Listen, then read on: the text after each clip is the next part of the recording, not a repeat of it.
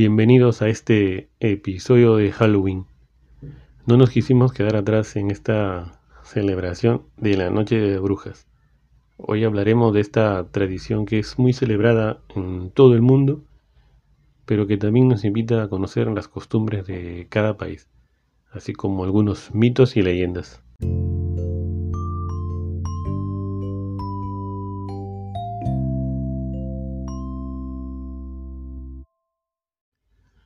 31 de octubre, como es costumbre, las personas se disfrazan de muchas formas.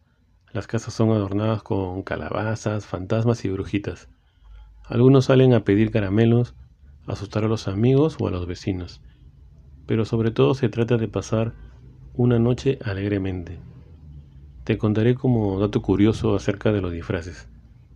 La costumbre de disfrazarse nació a raíz de que en épocas de invierno, en la noche de los santos, todos los muertos cobraban vida y se convertían en fantasmas, algunos en brujas y otros en momias. La gente pensaba que si salían se los encontrarían en las calles, pero como no todos querían permanecer en sus casas, creían que disfrazándose no serían reconocidos. ¿Y qué hacían? Pues se usaban máscaras, capuchas, con el propósito de así poder despistar a los fantasmas. Y es así que nació como una tradición con el tiempo. Esta tradición de dulces y disfraces se celebra más en Estados Unidos, donde la gente sí lo toma como una fecha importante para ellos. Todo se vuelve colorido, así como también nos sorprenden con sus películas de terror. Y para los amantes del terror, hay un sinfín de películas para poder pasarla bien acompañado con su rica canchita. Hay películas como la de Freddy Krueger, de Halloween, Jason, La Bruja de Blair, Sexto Sentido, que es una de mis favoritas, y El regreso de la bruja, que nos cuenta sobre lo que sucedió en Salem. Para los que no habían escuchado antes, en el pueblo de Salem, los pobladores acusaron a 20 mujeres de practicar la brujería, así que a causa de eso fueron ahorcadas y algunas quemadas. Pero en realidad no hubo prueba alguna, pero eso marcó una historia hasta el día de hoy.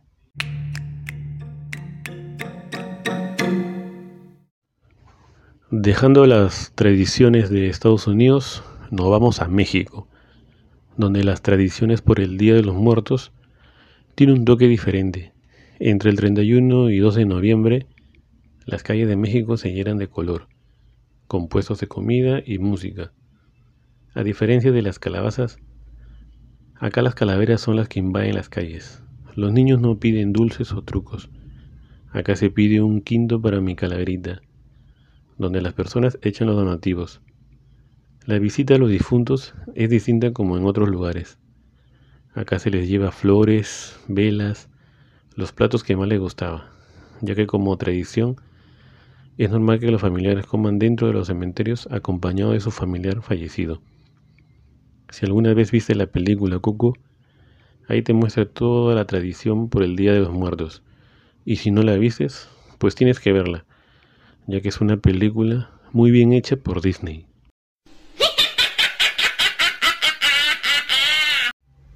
Aquí en el Perú, el Día de las Brujas no es una celebración tan importante como en otros países. Claro que algunas personas se reúnen y decoran sus casas con globos, serpentinas, calabazas y también lo disfrutan a su manera. Algunas tiendas y calles de Lima también son parte de la fiesta. Claro que justo esta misma fecha celebramos el Día de la Canción Criolla, que es parte de nuestra costumbre. Así que suélteme esas guitarras.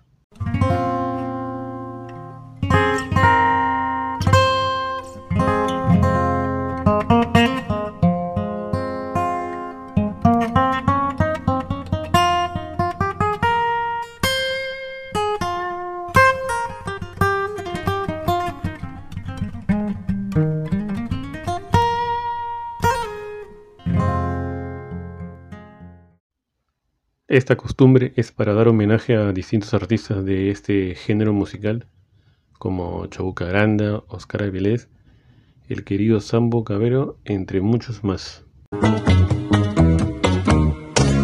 Unida la costa, unida la costa, unida unida la sierra, la sierra, unida la selva contigo, Perú. Unido el trabajo, unido el trabajo, unido el deporte, unido el deporte, unidos el norte, el centro y el sur. Toma, toma. A triunfar, peruano, a triunfar, peruano. Que somos hermanos, que somos hermanos. Que se haga victoria nuestra gratitud.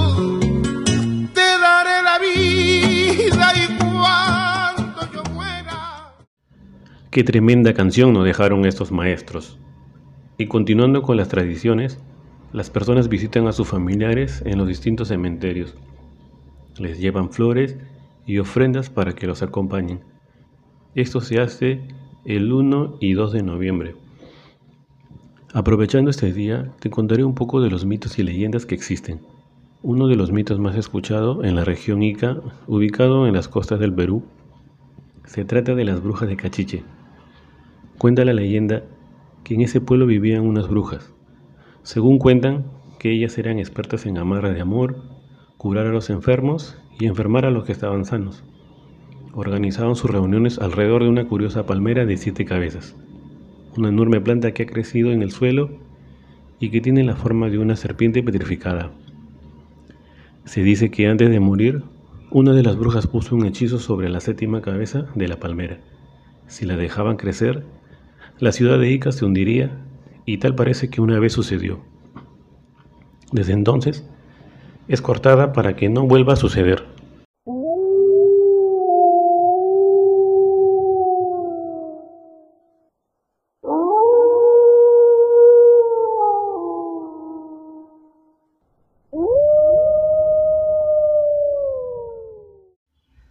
Otro de los misterios y leyendas está en la ciudad del Cusco, que nos cuenta sobre el choclo de oro y las chincanas, que son túneles construidos por los incas, donde son como laberintos que te llevan a distintos lugares, como Sacsayhuamán y la Catedral del Cusco. Otros dicen que conecta hasta el lago Titicaca con Lima o Quito. Según la leyenda, dos jóvenes entraron a los túneles, donde misteriosamente se perdieron. Lo que vieron o encontraron, nadie lo sabe con exactitud. Pasaron varios meses hasta que uno de ellos apareció por la catedral de la ciudad imperial. Su ropa estaba toda rota y había envejecido como si hubieran pasado años. Nunca pudo aclarar lo que le pasó a su amigo. Algo que dejó impactado a todos es lo que tenía en sus manos. Era un enorme choclo también conocido como mazorca, de oro macizo. El misterio nunca pudo ser revelado, ya que días después fallece. Desde entonces, las chincanas son tapadas para que nadie pueda entrar. Algunas de estas se encuentran en templos católicos. Según algunos cuentan, que con oscuros intereses prohíben el ingreso de personas, pero siempre existe relatos de turistas que ingresan y desaparecen por siempre.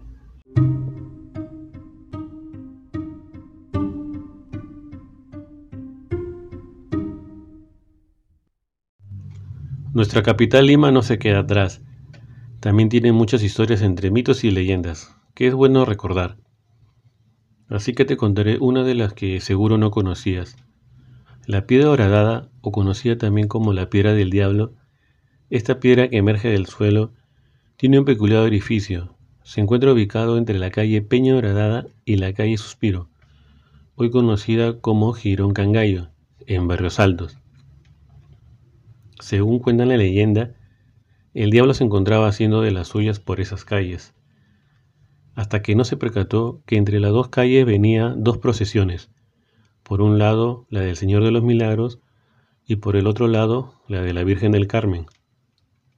Al no saber dónde huir, atravesó la piedra, donde le dejó un hueco acompañado de un tremendo suspiro que se escuchó en toda la ciudad. Por esa razón fue bautizado como calle Suspiro.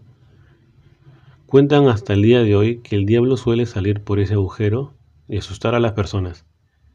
Esta leyenda quedó como recuerdo, y aunque con el tiempo se fue perdiendo, siempre es bueno recordar nuestra historia.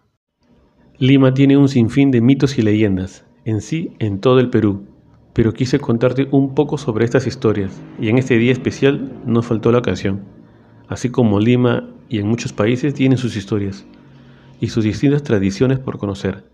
Gracias a todos, no olviden suscribirse y visitar mi página en Facebook. Hasta otro episodio.